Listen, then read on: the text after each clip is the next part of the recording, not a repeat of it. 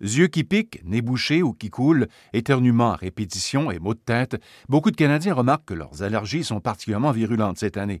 Tout le pays est affecté, mais les laboratoires de recherche en aérobiologie indiquent que ce sont les Canadiens des grandes villes, comme Ottawa, la capitale, qui sont le plus à plaindre. Il semble qu'il y a des régions où est-ce que les gens ont plus de réactions allergiques euh, qu'à d'autres endroits. La pharmacienne Nadia Hobbs dans la capitale nationale.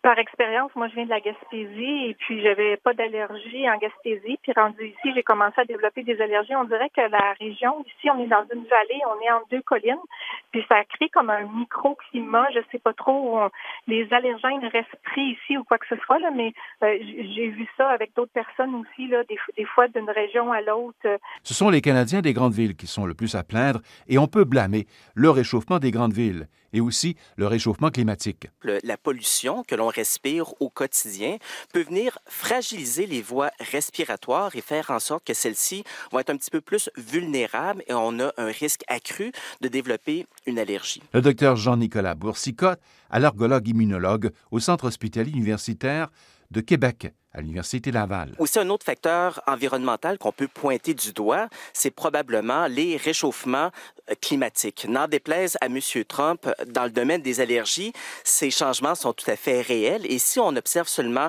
la région de Montréal, on voit que la période de pollen s'est vraiment allongée euh, de mm. plusieurs jours au courant des dernières décennies. Donc, non seulement de plus en plus de gens souffrent d'allergies, mais ces allergies respiratoires sont considérées comme étant de plus en plus symptomatiques ou sévères. Puisqu'il y a plus de pollen lorsqu'il fait plus chaud et lorsque c'est plus sec.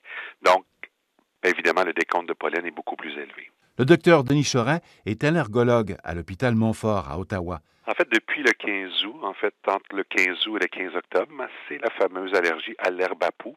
L'herbe à poux est une plante indigène qui mhm. vit surtout dans bordure des routes, en forêt, dans les champs.